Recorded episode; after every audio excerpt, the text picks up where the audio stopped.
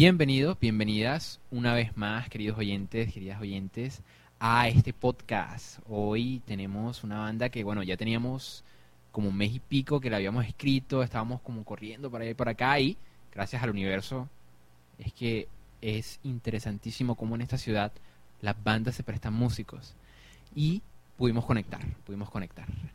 Hoy tenemos aquí a Angélica. Angélica, salúdanos. Hola, espero que estén muy bien, es un placer tenerlos acá de nuevo. Sí, sobre todo que bueno, hoy tenemos una banda que de verdad me encanta, me encanta y que tengo una cita pendiente como la mayoría de poder irlos a ver en vivo porque soy soy un soy un triste que, que tiene muchas ocupaciones. Y bueno, tenemos aquí hoy a Mal de Ojo. Chicos, chicas, chiques, ¿cómo están? Oli, bien. Tranquis. Bacano. parchados. ¿Qué estudiacente? No, mentira. Este, hola, soy Javier. De nuevo.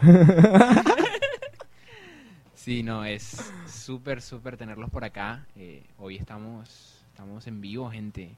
Si nos escuchan extraños, si nos escuchan más felices de lo normal, gente, estamos en vivo. Y bueno, ahí veremos videitos y fotos que vamos a subir ahorita. Pero bueno, esta banda, desde su estética, siempre me ha parecido súper curiosa, chicos. Y en serio que, que, bueno, me gustaría empezar esta conversación, primero que todo, con sus presentaciones. Sus presentaciones quisiera saber cómo se llaman, para que la gente los vaya conociendo, para que vaya identificando las voces. Y de último, el que quiera, eh, nada, nos deja las redes sociales porque lo más importante aquí es que, bueno, se genere esta bola de nieve que siempre hemos estado trabajando. Entonces, adelante. Bueno, eh, yo soy Cente. Eh, bueno, me conocen de bandas, tal vez me conocerán de bandas como... Podría ser una gran lista, pero bueno, en este en esta ocasión como el de Ojo, eh, pues bueno, estamos tocando... Yo tengo una pésima eh, noción del tiempo, pueden ser cinco meses, cinco años, no sé, eh, pero yo creo que llevamos como casi un año ya casi tocando juntos. Eh, y bueno, como tocando en general pues, desde, desde- desde que estaba en el colegio y he tenido la oportunidad de, de explorar muchos géneros, y pero el grunge y lo que hacemos acá como con Garage siempre había sido como una deuda musical que tenía y que finalmente encontré o me encontraron o nos encontramos y tú, pues ya, ya tenemos la oportunidad de hacer ese tipo de música y me gusta me gusta mucho. Súper, súper. Bueno, yo soy Peter y pues sí, el proyecto es como resurge de las cenizas de un proyecto pasado y pues digamos que le estamos metiendo toda la, la seriedad del compromiso que, quizá que el proyecto no fue, como toda la, no sé, como la, la proposición estética y, sonora y, todo, ¿sí me entiendes? Es como, es como una consoli- consolidación de, las personas que somos. Ajá, estoy muy contento de, de compartir pues la música con estas dos personas y, y ajá, estoy full contento de, de hacer tanto ruido. Genial. No, y que ruido, ruido también. Yo, yo no me menospreciaría así. No hacen ruido, chicos. No hacen ruido. Dale, Javi, de nuevo. Bueno, eh, yo soy Javier, de nuevo. Javier Figueroa, eh, yo soy el vocalista y bajista de, de Mal de Ojo. Y pues ya, ya. Que no hay más que decir, no hay más. Ya creo que lo dije en un podcast pasado, pasado lo que era, así que no hay... Sí, porque estoy en dos bandas va, como Centes. Somos, no sé, no sé. no. terrible, terrible. Bueno, este, eso para empezar, el primer personaje recurrente de este podcast es Javier. Aplausos. Eso. Siempre tienes que ser tú. Personaje recurrente. Pionero. claro, ahí, ahí vamos de Frente. con todo, chicos. De verdad que, eh, bueno, para empezar, su nombre me parece una cosa súper curiosa. Y no, no sé, Angélica, ¿qué pienses tú? Porque mal de ojo eh, es una cosa que no todo el mundo quiere ni saber, ni tener encima, ni. Te dicen, no, que. Ojo, que te van a echar. Ojo, mal de ojo. ¿Tú qué piensas? Sí, totalmente. Me causa mucha curiosidad, así que quisiera que nos contaran para empezar esta conversación por qué escogieron su nombre, qué significa para ustedes. O sea, el, nació, el eh? nombre como tal surge como de, de una lluvia de ideas. Como te digo, eh, Mal de Ojo sale de las cenizas de un, de un proyecto pasado. Y pues en esa búsqueda de, o sea, de reinventarnos, también el nombre era, era clave, ¿no? La identidad. Entonces surge de eso, de una lluvia de ideas. Estábamos buscando, pues, un nuevo nombre y nuestro ex baterista propone el nombre. Y, o sea, nos cayó como ani- anillo al dedo por muchas circunstancias. Y, pues, nos quedamos con ese nombre porque sentimos que nos acerca a la cotidianidad, pero como desde un misticismo extraño, o sea, como todo el mundo lo ha conocido, el mal de ojo, todo el mundo lo ha vivido de cerca y pues siento que ajá, eso nos hace del común, pero místicamente. Es muy místico, ¿verdad? ¿verdad? Sí, no, y es curioso cómo nos nacen los nombres de, de las bandas aquí. Hay unas historias interesantes. interesante, a ver, se ríe. ¿Sabes? ¿Sabes? Scarlett. Eh, pero bueno, cameo aquí pequeñito. Eh, claro, no, es, es curioso. Y empezar desde la mística, por lo menos yo cuando encontré su, su banda, eh, me pareció una cosa muy cool su estética. La verdad es que tiene unas fotos muy cool eh, en ese, en ese, en ese post. Señalan a alguien aquí en vivo, gente, ojalá pudieran Aquí verlo. está la Ay. fotógrafa. Tenemos fotógrafa en vivo, sí. Sí, ¿Será que se anima a, a aparecer? Aquí está arroba Freocine. Bueno, ¿cómo es? El arroba para que la buscar. Arroba guion bajo guion bajo Freocine. Ahí está. Vayan a ver las fotos y vayan a ver mal de ojo. Y se nos pasaba una cosa, ¿cómo es el arroba mal de ojo en Instagram, en, en Spotify, eh, SoundCloud, donde tenga las cosas? Es YouTube. arroba mal de ojo guion bajo 665. 665. Cool, No tan cool. malos. Sí, no. Casi. Es que un seis- vale me dijo que no nos podía seguir si nos llamábamos. Bro, Mal de Ojo menciónalo, 666 porque menciónalo. le daba mala suerte. Lala, saludos Lala. Lala. ¿Cómo así? Esa es historia, esa es historia. O sea, un amigo no nos quería seguir porque decía que el 666 le daba mala suerte. Entonces cambié el nombre del, del, del arroba solo para que nos siguiera. Saludos, Lala. Y el resto de redes sociales, ¿cómo aparecen? En Facebook también es mal de ojo, ¿cierto? Tenemos Facebook.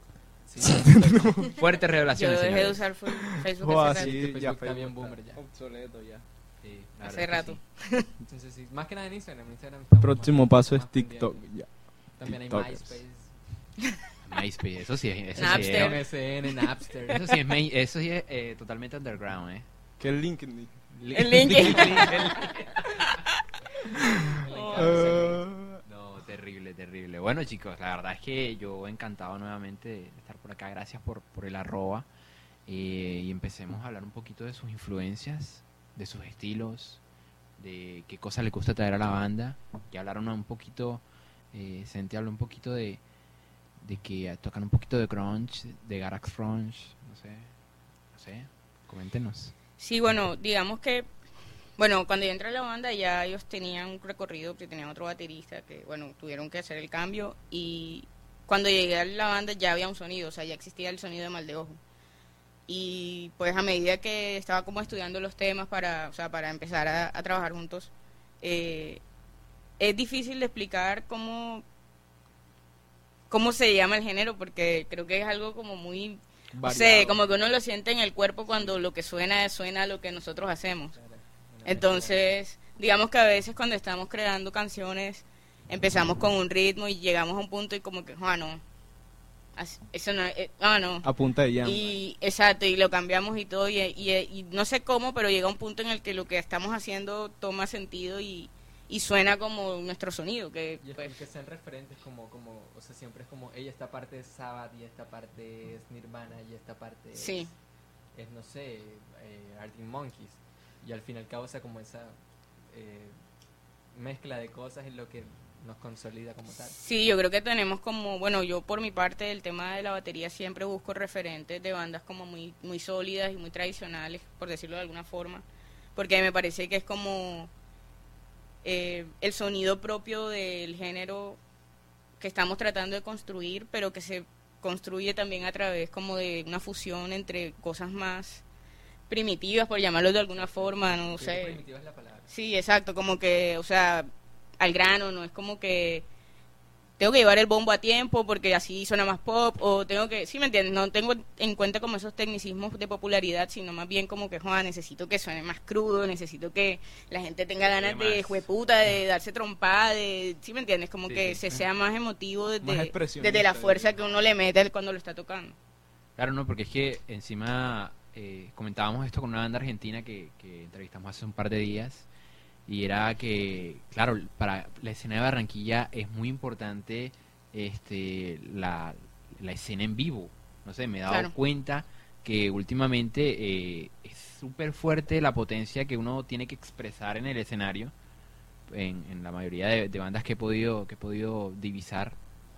Sí, y mira que eh, de pronto como desde la experiencia que yo he tenido antes en géneros más latinos, por decirlo de alguna forma, de, de, de- de cumbia, de esas vainas.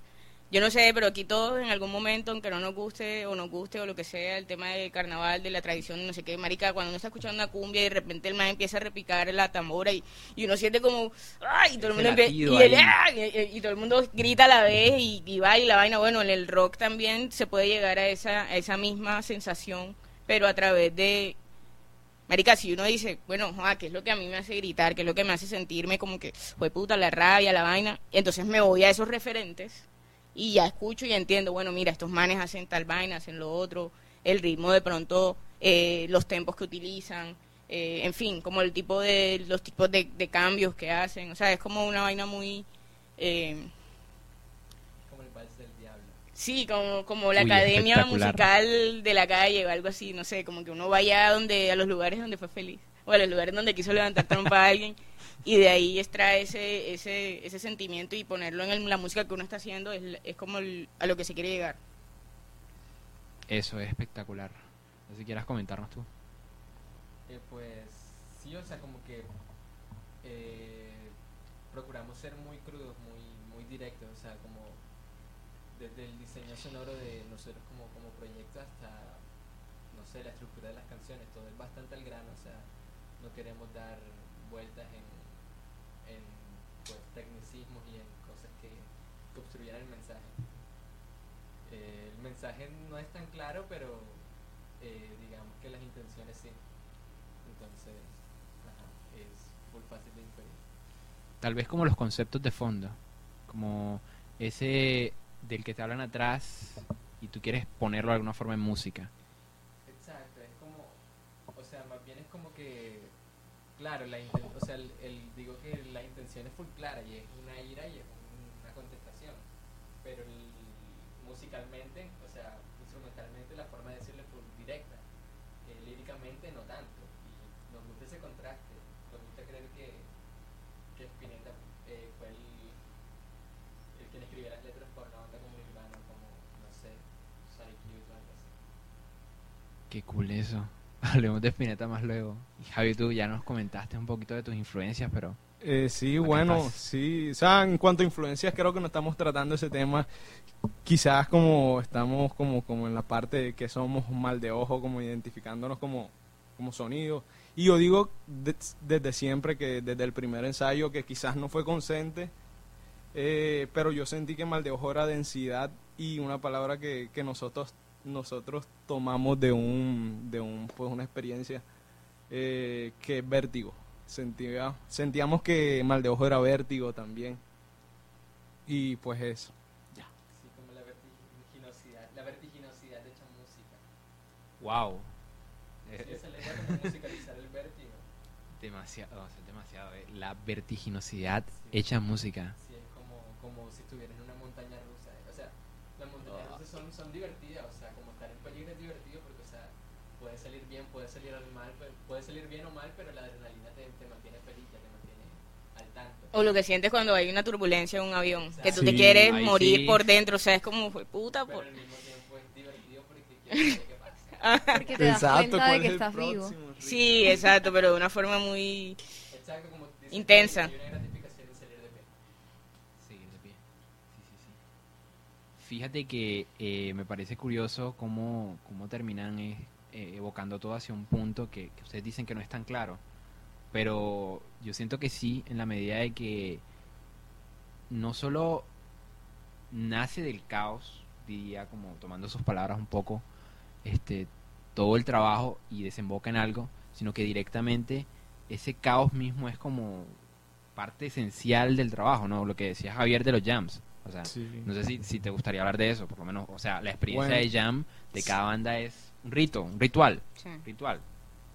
Sí, yo creo que los jams son necesarios para que muchas canciones salgan porque quizás, no sé, y eso, o sea, aquí pasa algo bonito que, así bonito, bien cute, este, que, que no sé, desde que Sente llegó, ah, ya Peter veníamos con un trayecto bastante largo ya, pero cuando Sente llegó se acopló demasiado rápido, y entonces como que ahora los jams son otra cosa porque también contamos con, no sé, la expresión de cada uno. Siempre Y- empiezan bien chistosos. Siempre bien. Sí. exacto. A ver, cuente, cuente. Cualquier sí. Should I stay or should I go? O sea, hemos llameado y terminamos haciendo canciones como Should I Stay or Should I Go, eh, Mundo Extraño. Ahorita estábamos tocando Rave Me. Sí, sí. La de, la de White Stripes. Army. Sí, o sea, Como que cualquier cosa, o sea, y de repente eso se empieza como es a transformar. Y, y entonces es, es lindo porque en primera instancia ameniza el, el ensayo.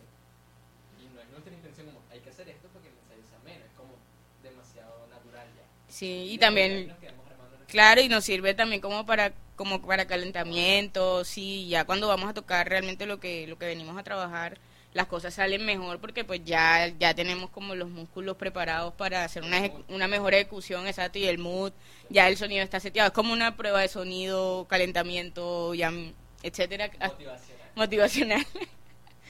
para luego ya pasar a trabajar en lo que vayamos a hacer en el ensayo. Súper, súper. Y bueno, no sé, Angélica, ¿qué te parezca eh, esta idea del caos? Porque a mí, sinceramente, me parece súper loca. Súper loca, pero en un buen sentido, ¿eh? porque en últimas, mm, por lo menos yo que escribo poesía eh, y escribo a mano, es un borrar y escribir. Borrar y escribir. Y esta palabra sirve mejor, o esta, no, esta palabra no. Y es esa como pelea y ahora me voy a poner de mi, de mi materia con filosofía, vamos a hablar un poquitico ahí, eh, porque me recordaron un concepto espectacular de la filosofía. Pero bueno, no sé qué pienses tú de esta, de esta idea del caos. Sí, a mí me parece que eso es fundamental para el proceso creativo y por eso también quisiera preguntarles más sobre cómo, cómo llevan eso hacia la creación de sus canciones, porque me parece como que eso es muy importante en, en, en cualquier proceso creativo, como esa lluvia de ideas, eso que nos comentaban al principio de cómo descubrieron el nombre. Quisiera preguntarles también cómo descubren las canciones, cómo descubren todo lo que va haciendo la banda. Eh, pues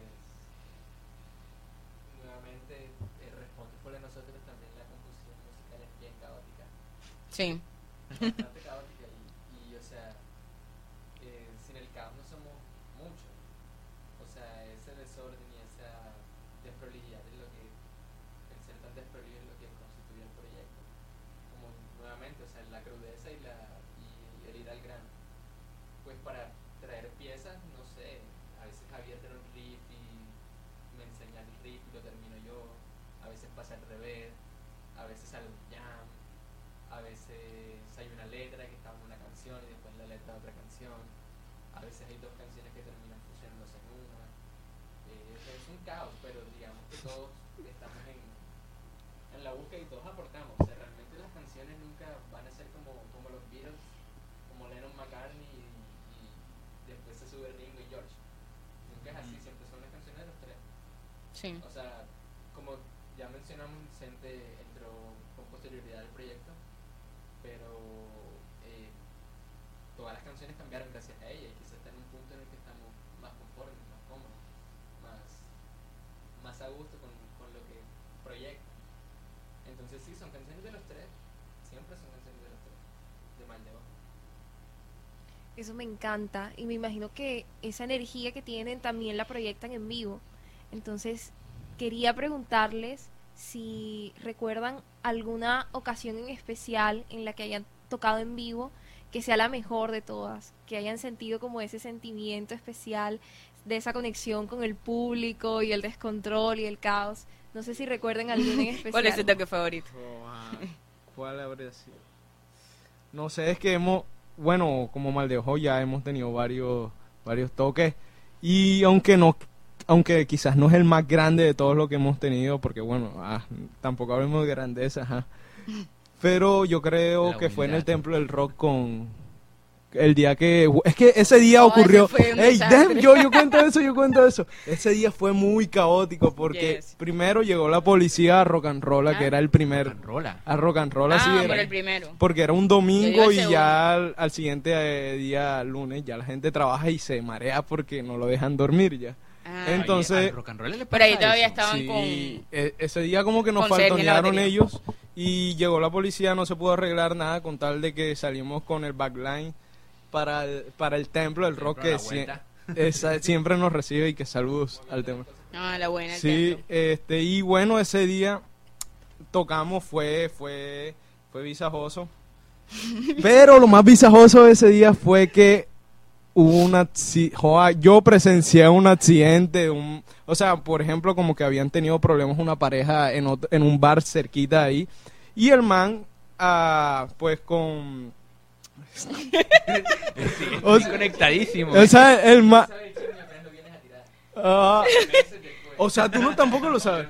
Ma, ¿cómo? Exclusiva, mi gente. O sea, Exclusiva. bueno, ese día, entonces, con, como, o sea, como desenlace a todo ese encuentro, eh, cogió el man y le, en- bueno, o sea, le metió el carro a la otra persona y literalmente la otra persona estaba sangrando por la nariz, a lo que uno de los acompañantes de la otra persona cogió y se metió dos pases de perico por cada nariz y salió en búsqueda de ella.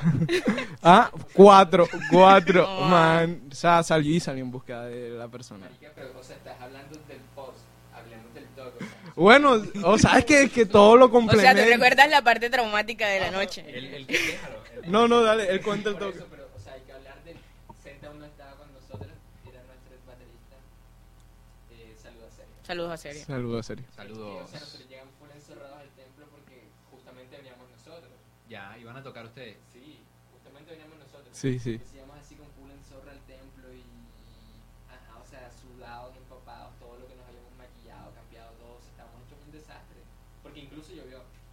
Ese día Ah. Y que el, el rock and roll no tiene techo no atrás. tiene techo. Había una carpa, pero No, sí. no. Llegamos así con full en zorra al templo y pues, o sea, la capacidad de rock and roll metida en el templo.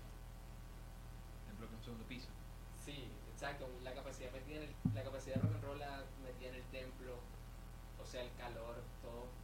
Un desastre. el, el audio fue un desastre, pero o sea, digamos que Se parchó bueno. la efusividad que teníamos y, la gente, la gente está- la todo gente está-.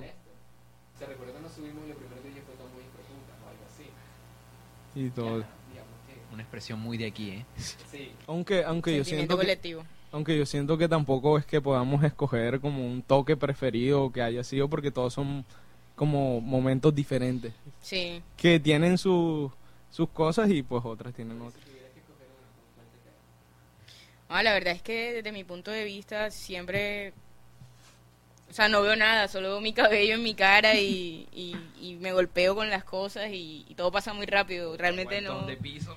Sí, realmente no tengo muchas memorias como del público en los toques, pero sí, eh, digamos que enérgicamente hablando, todos han sido muy, muy sí, o sea, una experiencia, o sea, la experiencia de, de Mal de Ojo siento que ha sido como muy sólida en cada, en cada presentación y en, en cualquier, digamos, formato de producción en el que nos hemos tenido que enfrentar, siempre como que sale adelante y el público o las personas que nos acompañan más bien eh, siempre están full conectados en el momento en que estamos tocando.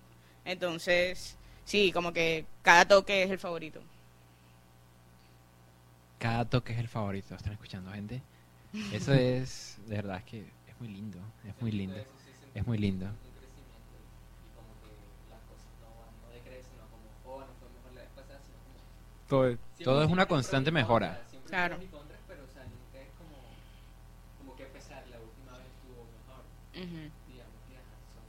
Diferentes y las, las abordamos así. Muy buena manera de ver eh, el mundo y, y, bueno, los toques en este caso.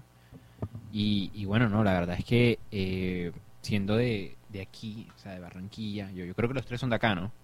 Creo que No. sí. Sí. Yo sí. Soy Valledupar. No, mentira, yo soy aquí de Barranquilla. Eh, Yo también. Bueno, al final es, uno, uno es de donde se cría, ¿no? En últimas. Entonces, Pues sí. Pero pues sí, siendo muy de aquí y tomando un poco lo que decías tú antes de, de estas experiencias cercanas a la cumbia, experiencias cercanas a lo folclórico, Sí. eh, claro, toda esa efusividad uno la decanta de alguna manera en, en el rock, que tiene ese carácter revolucionario, que tiene ese carácter súper eh, contracultura, pero que al mismo tiempo aquí hace mucha falta, pero que por otro lado están toda esta ola de, ya este es el episodio, si no estoy mal, 27 de todas las bandas que 27. hay, entonces, sí. ¿Qué pasó? ¿Qué pasó? Cuénteme. Ahí, mambo. Club de los- Ah, el Club de los 27. Ey, Uy, vamos no. a morir, vamos. Ey, no te... Ay, estamos tomando Club Colombia en el, en el, en el, en el, en el episodio 27. Estamos top, ¿eh? Top. Pero sí, no. eh, y claro, eh, yo, yo estaba empezando a escribir en los, las descripciones de los podcasts la nueva ola del rock barranquillero. Porque es que me parece que. No sé cómo sientan ustedes la escena. Pero la escena ahora es que yo cada día. Eh, al, al club lo siguen bandas. Que yo normalmente voy y les escribo, hey, ¿qué tal? ¿Cómo están? Cuéntenme un poco de ustedes. Pásenme algo para escucharlos pero todos los días llega alguna banda nueva que tiene un recorrido de largo que se ha presentado en un montón de partes aquí en Barranquilla, pero que de repente un día como que aparecen. No sé cómo sientan ustedes la escena. Bueno, digamos que yo he estado como en varias temporadas de la escena, desde el 2000 something, no sé, el 2009, 10 por ahí. Eh, y digamos que la escena ha tenido como muchos momentos, sí, como por lo menos en, antes cuando estaba el Miche, por ejemplo, que teníamos esa ceremonia anual que en la Plaza de la Paz, no sé cuántas personas, como no sé, tal vez como voy a decir cualquier número, cinco mil personas en la Plaza de la Paz escuchando escuchando eh, rock. Tuve la oportunidad de tocar ahí un par de veces y uno decía, Dios mío, ¿dónde sale tanta gente que le gusta esto? Y de repente, pues, se acabó como ese festival por una época y yo pienso como que esa gente no se desapareció, todos estamos igual, o sea, si hacen un miche este fin de semana, yo creo que se llenaría igual. Se llena igual. Entonces, no siento como que este es el, el, eh, la nueva ola de la escena o, o la, o el prim- la primera vez que la escena es como es. Exacto. No es así porque en realidad han habido muchos momentos así en la escena y los he, he tenido la oportunidad y el placer de hacer parte de ellos. Pero sin duda, sin duda, este es un gran momento de la escena. O sea, desde, desde hace unos que uno o dos años para acá, Yo después diría de que todo post el- pandemia. sí, después del apocalipsis extraño. El apocalipsis. Ey, ey. Eh, el- bueno, no sé si era apocalipsis, sino como pre- prueba, pr- prueba free del apocalipsis. Una vaina O sea, así, el- la beta, la beta. Como dices tú, podría ser más, más que una nueva ola, podría ser un resultado. Claro. Es una, es una nueva generación de la escena, o sea, eh, digamos, las personas que ahora están, las bandas más activas que ahora y las que tú dices que, que vienen de un legado de, de muchos años tocando, se están encontrando nuevamente y el público que de- venía de antes con el público de las nuevas también se está encontrando y por eso es que tú dices, bueno, es que ahora todo el mundo está hablando de esto, sí, porque es que ya todo el mundo se está encontrando Claro, porque claro. ya hay ya hay como más espacios eh, digamos que por lo menos este tipo de, de podcast de programas en televisión de redes sociales o sea toda esa vaina ayuda que de pronto antes se hacía era por Facebook por MySpace ahora se hace por Instagram por Spotify en fin o sea como que es una nueva generación y creo que estamos haciendo bueno me incluyo porque yo también estoy pero Claro. las personas con las que estoy haciendo música ahora que hacen parte de esta generación me parece que eh, de admirar cómo maricas se están enfrentando al- a, a la sociedad y diciendo, hecho, nosotros también tenemos, necesitamos un espacio. Que ya antes lo teníamos y que de repente desapareció y que perdimos también de pronto apoyo cultural de entes que no voy a mencionar Por miedo a morir. Pumarejo. y que y escenarios grandes que de pronto ahora mismo no a- no se puede acceder pero que a través de iniciativas independientes de lugares pequeños de en fin como del parche que la gente y a nosotros a nosotros también nos gusta y a nosotros también nos gusta y otra vez encontrarse después de todo el- tiempo que ha pasado de, de desconexión entre las personas que hacen parte de la escena eh, creo que sin duda está dando este resultado ahora que tú puedas ver y además obviamente que ahora hay mucha más facilidad de de subir la música a plataformas que tienen mucho más eh, Bueno, alcance. El mismo Spotify, o sea. Exacto. El podcast yo ahora lo termino, terminamos, eh, lo paso a MP3, configuro un poquitico los balances, hago un poquitico de bajos quito el pif, listo, lo subo en cinco minutos. La tecnología sin duda que nos ha ayudado mucho a facilitar el- eh, la comunicación y, y- y la distribución de la música que antes era mucho más complicado porque tendría que ser por medios físicos, por, en fin, la radio es supremamente limitada en cuanto a géneros. Entonces, nada, este, este espacio que se ha creado virtual de cierta forma y que ahora ya, luego de todo ese tiempo de virtualidad, eh, estamos en la realidad, entonces ya es como que, bueno, ahora sí se ve toda esa gente que estaba desde su casa aportando, ya estamos aquí en persona y, y estamos y estamos para mostrar lo que se está haciendo y lo que nos gusta hacer y, y lo que estamos creando. Sí, es que la escena actualmente se mantiene a base de la autogestión. Claro, Todo el mundo, todo es autogestionado. ¿Me entiendes? Las bandas toque, hablemos en el templo, no sé. O sea, todo es la autogestión. así es. Estamos full comunicados entre nosotros y por, por eso ajá, se facilitan ciertos, ciertas cosas, o sea, ciertas interacciones, ciertos, ciertos resultados. Seguro. Sí, hubo un tiempo en que parecía como que el rock en Barranquilla estaba agonizante. Sí. Y eso comentábamos, de hecho, con esta banda argentina, eh, como comparando eso, que hubo un tiempo en que realmente era muy difícil juntarte con personas en un bar a escuchar rock porque no existían esos espacios. Y yo creo que el hecho de que estén resurgiendo ahora es gracias a la rebeldía de las personas que, como dicen ustedes, autogestionan para poder abrir estos espacios. Nosotros queríamos un programa como este y como no lo encontramos, nos tocó hacerlo a nosotros mismos. Claro, toca hacerlo. Do it yourself. El día. Sí, no, mira, eh, y yo creo que le comentaba a Javier, o bueno, a, a Scarlett la vez pasada, que bueno, esto es un documento histórico. En últimas, Sí. eh, este podcast... a Una pesar- bitácora, sí. Sí, es una bitácora. es- A menos es- que se destruya el internet, ahí estaremos. Uy, ahí sí... Ey, ojo con la guía, Ey. ojo con la guía, ojo con la guía. No, mentira, mentira. una copia descargada Por en ahí, el computador. en alguna parte. Si mi disco duro, si mi computador no me lo atracan, ahora que Vamos a pasar acá. a CDs. Oh, estaría súper cool el retomar los CDs. No, sí, fíjense que yo, yo soy profesor en la universidad y los parciales ahora los estamos haciendo a mano. Súper. Porque si no, lo hacen con ChatGPT. Entonces, curiosísimo, Pesado. curiosísimo por ese lado. Sí, sí. Eh, yo creo que es importante, importante eso, como resaltar esa labor que están haciendo bandas como ustedes, eh, precisamente por no dejar que el carnaval siga monopolizando la cultura de Barranquilla y no dejar, no dejar que esos espacios que son para todos, que son para la cultura, para todas las formas de cultura, sean monopolizados solamente por ciertas disciplinas, por ciertas personas y me parece que lo que están haciendo es maravilloso, así que les aplaudo muchísimo. Ay, vamos a aplaudir. Estamos en vivo, gente. Igual, igual yo pienso que no es que se tenga de pronto algo como en contra del carnaval, porque igual eso hace parte de nuestra cultura como barranquilleros, Sí, claro, claro. sino que digamos que si uno quiere un espacio cultural para cosas alternativas al carnaval, uno tiene que tener una propuesta cultural sólida que diga, hey, mira, yo tengo esta banda, tenemos esta música, tenemos estos videos, tenemos esta foto, o sea, trabajar en el proyecto para tener una propuesta cultural sólida y no solamente como que, ay, vamos a tocar para pa, pa- pa meternos ahí a tomar y lo que sea y ya, lo que sea. No es así. Porque de esa forma es que uno puede conseguir, eh, digamos, como el respeto de otros entes que sí nos ven de pronto como como rechazo, como una forma de rechazo, porque en el imaginario lo que tienen es, verdad, que se va a armar un poco y se van a empezar a pegar, o verdad, estos manes van a venir a partir todo, o no, marica, o sea, es cultura, también somos personas social, eh, civilizadas, ten- eh, inteligentes, o sea, académicas, o sea, no somos Se animales miran entre sí. rebeldes. Pero bueno, o sea, eso es como... No creo que la posición sea en contra de, sino más bien eh, el activismo se hace desde la propuesta cultural para ganar un espacio, no para quitarle a otro.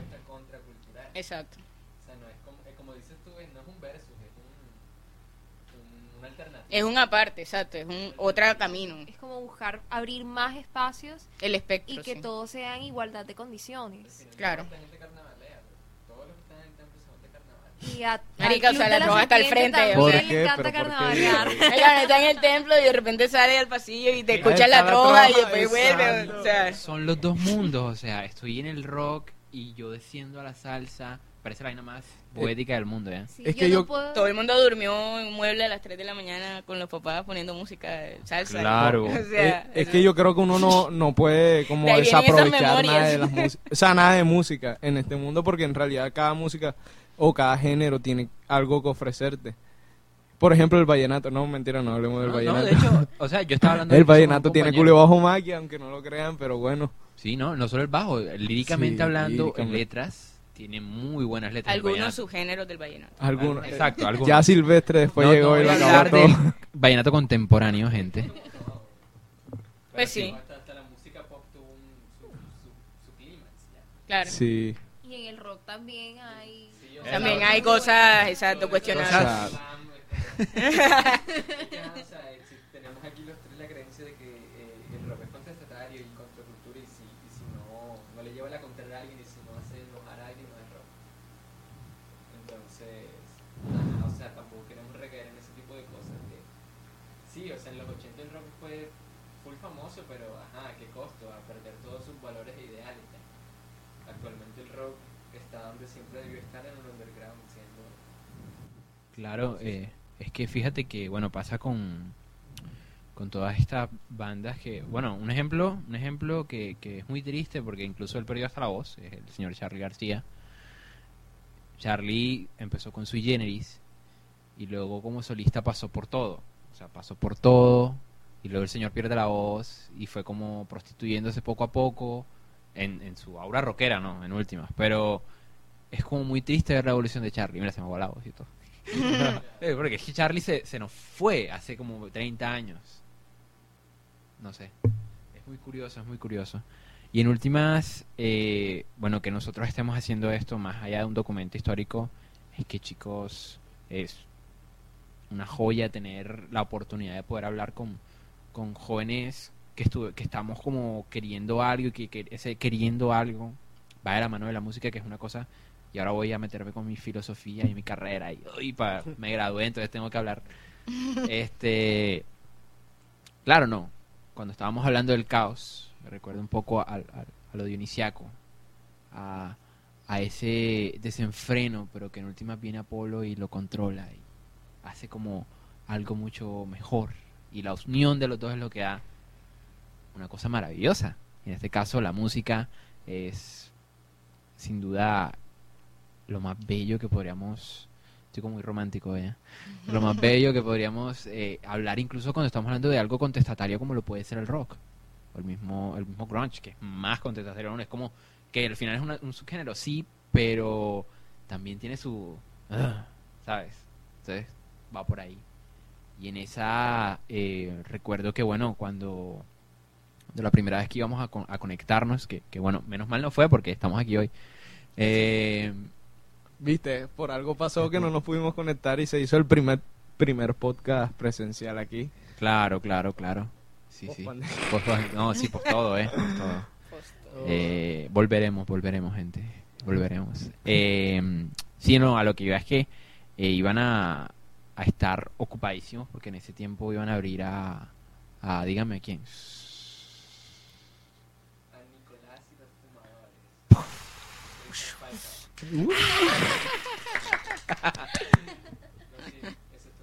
sí, ¿Será ese- que nos hablan de esa ese experiencia? estuvo cool.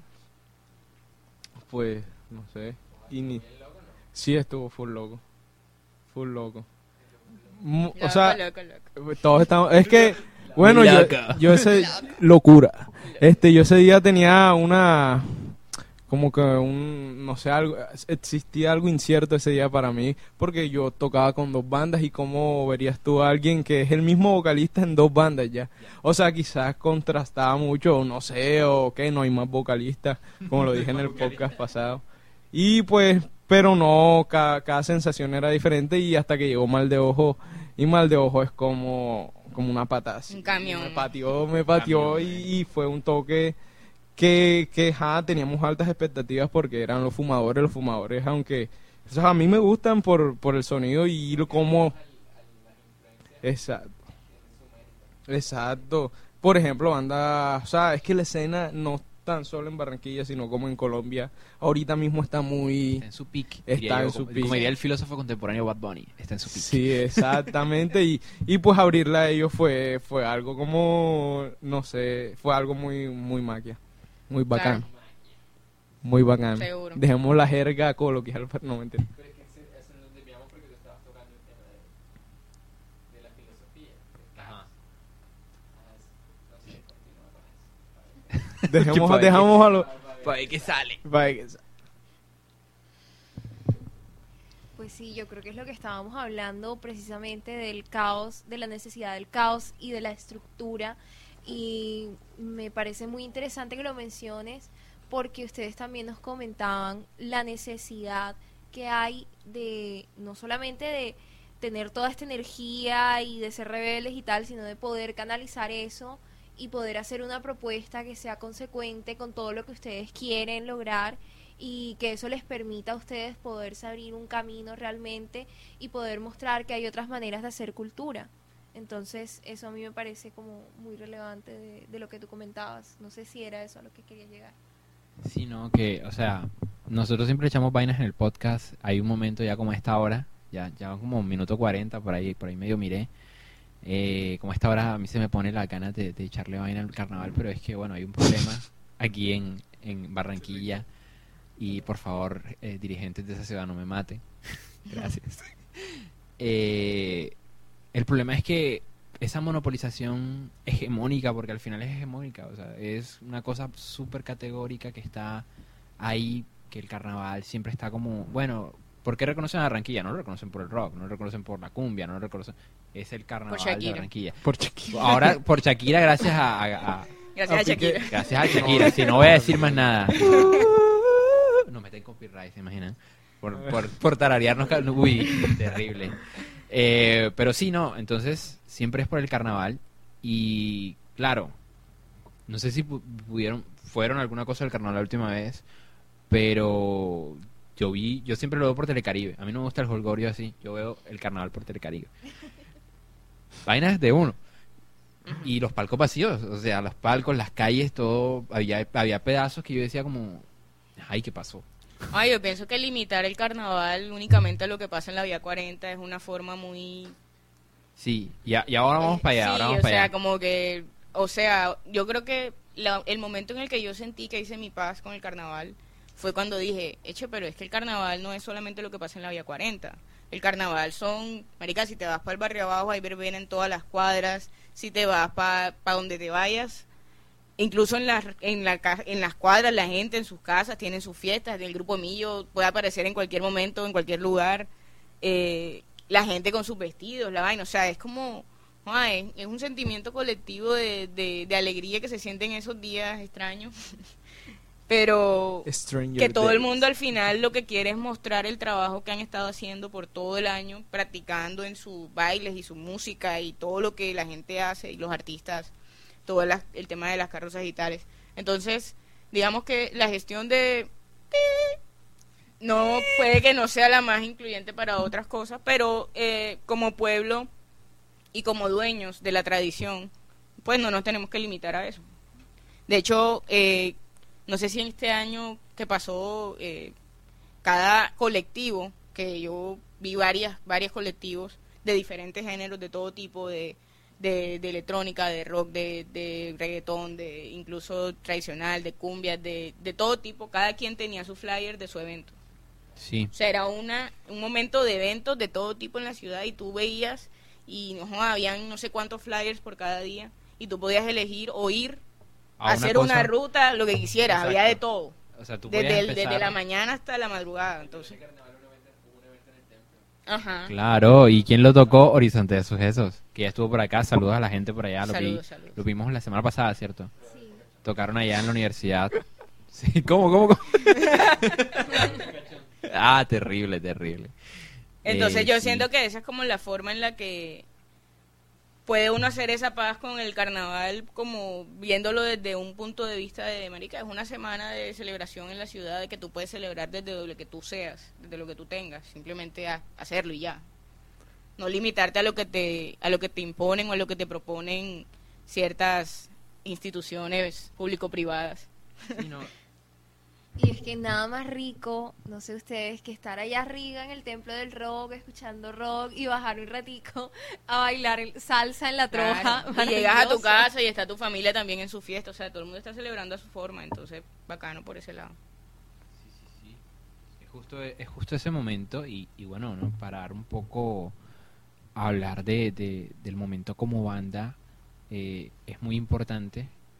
Y en esa medida, gente, los que nos estén escuchando, de verdad, eh, no solo por el mérito de que estemos aquí eh, en vivo, eh, vayan por favor al próximo toque y ahorita les vamos a preguntar porque ya se no- es un abuso quitarles tanto tiempo a esta gente maravillosa. Pero bueno, vayan al próximo toque, a lo que sea. Síganlos en Instagram. Necesito que estén ahí al pendiente porque es que eh, dentro de la escena de Barranquilla, propuestas como estas son las que uno como que necesita para, para tener ahí como bandas referentes, ¿no? ¿Sabes? Es un Claro. poco, sin dejar de lado el resto, es como uno dice, bueno, ¿qué banda podría yo recomendar? Bueno, ¿y qué te gusta? No, me gusta esto. Y es muy curioso aquí en Barranquilla que hay de todo. O Sí. sea, ustedes me están diciendo un poquito de grunge. La otra de grunge que vino aquí fue la de Solem. Saludo para los de Solem. Ha Eh. Eh, sí, ellos se si los lo- los de viejos El roles son los viejos sople. Aquí hay de todo, eh, aquí hay de todo. Sí. Pero los horizontes son como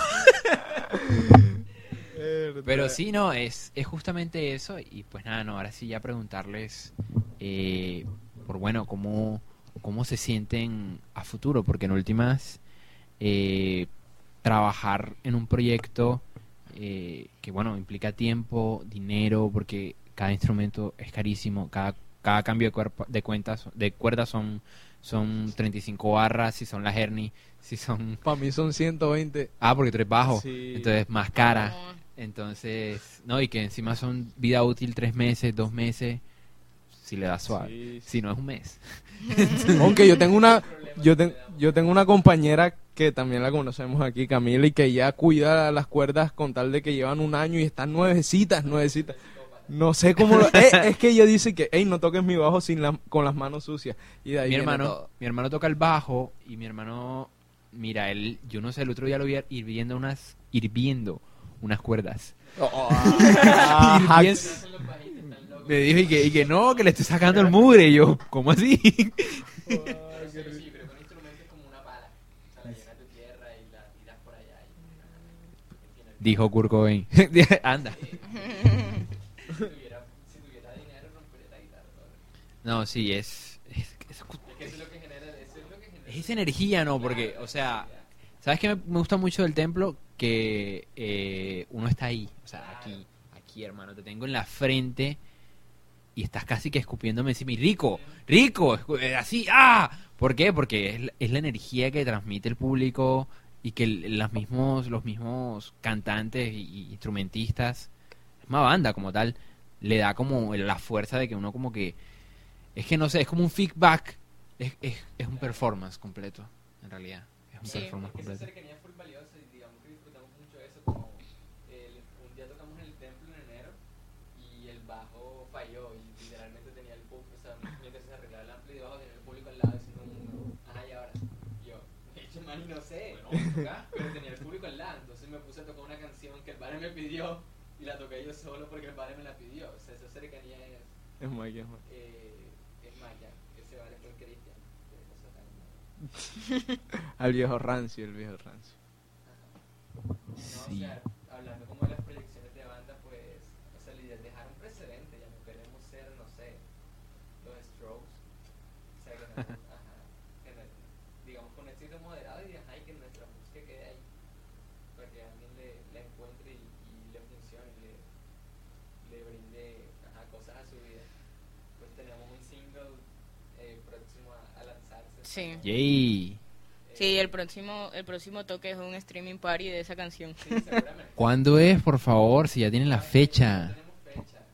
Pero bueno, ahí están, están al pendiente, por eso tienen que seguirlos en Instagram. Sí, exacto, seguro por Instagram haremos toda la comunicación. Claro, y, y pues la, la gracia del lanzamiento es que ajá, el público haga parte de él. Sí, eso tenemos varias dinámicas, varias actividades. Esto parece el colegio, pero sí, o sea, queremos que- No, al contrario. Al contrario, es que entre más uno esté relacionado con el público, por lo menos nosotros hacemos recitales poesía, nuestro público está ahí con nosotros. Entonces, que, que o sea, si, entre más cerca estés, mejor. Y eso también genera, entonces nosotros, por lo menos en el lado de poesía, tenemos talleres de escritura, de lectoescritura, hacemos los podcasts, tenemos el club de lectura. Y claro, y es como estar cerca. Entonces, fácilmente yo podría decir, no, a este miembro X le gusta mayormente Borges, le gusta mayormente Cortázar, le gusta mayormente en música, podríamos decir, no sé, Spinetta o cualquier otra. Y es esa cercanía, ¿no? Porque uno también conoce al público. Sí, es que sin el público no es nada. El público es el, es el feedback y es quien te dice como, hey, por ahí sí, o hey, por ahí no. Claro. Al fin y al cabo, o sea, el, el arte es como una cruzada egoísta en que las personas te acompañan. O sea, tu, tu arte es el tuyo y listo, y las personas son las que lo, lo abrazan o no. Igual yo pienso también que, eh, digamos, lo que uno grabe y monte para que la gente escuche termina siendo casi que como un souvenir de, de lo que puedes ver en vivo de nosotros. O sea, como que muchas veces, marica, uno ve una banda y uno dice, wow, banda. O sea, te hizo sentir y, ay, quieres ir a escuchar nuevamente eso y no está porque no han tenido la oportunidad de grabarlo o lo, o lo que sea en las circunstancias. Entonces es como que, joa, que la gente nos vaya a ver y después tengan la oportunidad de repetir el tema y, joa, de, de meterlos en su playlist o de ponerlos en sus historias, Un cualquier me cosa. gusta, un me gusta es suficiente. O sea, pero que, que un me gusta, eh, o sea, eso Sincero, me más gusta, bien. digamos No. que es más como que realmente les guste, o sea, como que realmente sea como que, joda, tengo ganas de escuchar mal de ojo, vas a Spotify y pones la vaina. Claro. Como... Sí, exacto, como que lo para mí por lo menos lo más importante es el toque en vivo, o sea, que nos vean en vivo, que sentir la energía y tal. El tema de reproducciones, likes, no sé qué, para mí es irrelevante. Exacto, es más como que, y marica, si te gustó lo que viste en vivo, puedes también escucharlo después eh, Claro, en como- línea. Es como el, el, no sé, como la consecuencia. En Ajá. La experiencia es ir a. Exacto. Y como pues Barranquilla tiene una curiosidad y es que, o sea, como una ventaja y es la cercanía, ¿no? O sea, nosotros terminamos de tocar y nos quedamos ahí sentados, ya, o sea, cualquiera se nos puede acercar a hablar con Claro. Sí, no hay como barreras con Como las personas. Como, como de, ajá, de, de artista, de, de ídolo, no sé qué. O sea, no solo es por nuestro estatus, sino por... Porque así somos ya. O sea, si nosotros de la noche a la mañana fuéramos los Strokes, seríamos la misma mierda, o sea. parchando Seguro. Eso, eso me da mucha risa. ¿Tú qué piensas, Javier? No, no, pues, o sea, no, no, Tú que diste una declaración fuerte por allá en el otro podcast. De unos no sé cuántos mil. Y ya no iba a responder a Instagram. o sea, bueno, en cuanto a nuestro futuro de mal de ojo, yo tampoco lo he visionado como una gran, gran, así como uno, los strokes, o algo así, solo, solo, no sé, aspiro que, que se, y, y espero, y sería muy bonito, pues yo vivir tocando con ellos y tocando música y ganando con mi música, porque obviamente tú no te alimentas con, con, con, con la música, o sea, todo el mundo necesita plata, igualmente para ser músico, y lo tengo claro, y esto va para todo el mundo que quiera ser músico, uno siempre tiene que tener como sustentarse todo, porque joder, los pedales son muy caros, los bajos son muy Carísimos. caros. En primera instancia, o sea, la, idea es eso, como poder vivir de este ya. O sea, no Exactamente. enriquecernos, sino nada que sea nuestro pan de cada día, ya, o sea, que nos dé para las cosas. Pero más importante que eso, digamos, que, que las personas lo, Que lo abracen. Lo abracen. Claro. No, no, no que lo Bueno, sí. que lo abracen, porque ya no es para nosotros. Claro, o sea, es como cuando, como cuando uno entra en Spotify y como encuentra una banda de... La que estábamos escuchando, una banda japonesa de grunge que Mira, tiene me, de grunge. mil reproducciones, pero lo estamos escuchando aquí. O eso sea, me pasó con sería súper cool que pasara al revés. Sí, sí, con las bandas argentinas. Está- Estaba el otro día escuchando así, no sé, scrolleando y el algoritmo se le dio por ponerse chévere conmigo y me dio una banda argentina super cool y dije, hey, si le escribo. Es que, por ejemplo, en Argentina, en México, en México Chile. tenemos una banda amiga que se llama Los Mengers. Que Saludos. la- Saludos Saludos a los Mengers. De, ey, tienen que escuchar esa banda, es muy buena, es muy buena. O sea, tanto en México, en, en Argentina hay creo que muy buenas bandas, Policía Motorizado, las ligas menores. Uy, espectacular. Este, este, Lo que, que- este que se llama que Dead Sahara son unos pelos de Argentina que hacen doom metal. O sea, hay mucho, hay mucho en, en am- Bien cañón. Sí. La verdad es que sí, hay una escena, es que es el- no sé, no, no me siento en los sete- en los ochentas cuando explotó el rock nuevamente, el rock nuevamente, sino que me siento como en un momento donde, gracias a que estamos interconectados, es, es lo que hicimos. o sea, Eh, sí. grabamos un pod, ese día creo que grabamos, ¿la mañana o la la tarde? mañana fue. La mañana, bueno, grabamos en la mañana, yo creo que me iba a trabajar ese día temprano, yo no sé, y grabamos y listo, el- los dos o tres días salió la, y ya. Entonces como que esa interconexión, como, como hacemos, como dije con, con la banda esta, que no puedo decir el nombre todavía, pero una banda argentina, de Buenos Aires, ya, hasta ahí dejo, eh, que sale la otra semana, lo siento. Eh... Ay, qué soda. Ojalá. Eso, ojalá, pu- eso. ojalá pudiera traer a Z o, o a, o, a, o a Charlie, pero... que- uf. No, revivo, No, revivo, no nunca revivo a Cerati. Eh, claro, claro. Conocí aquí en vivo con Cerati. ¿Y que cómo sabes sí. que soy Cerati? ¿Cómo- O algo así. No, y dice, eh, no me despierten, alguna vaina, algo, algo así. Algo así, Lo que algo pasa así. es que ya el, el reggaetón se va a acabar y entonces van a despertar a Cerati ya. Sí, sí, sí, sí. Entonces ya. Ah, despiérteme cuando pase.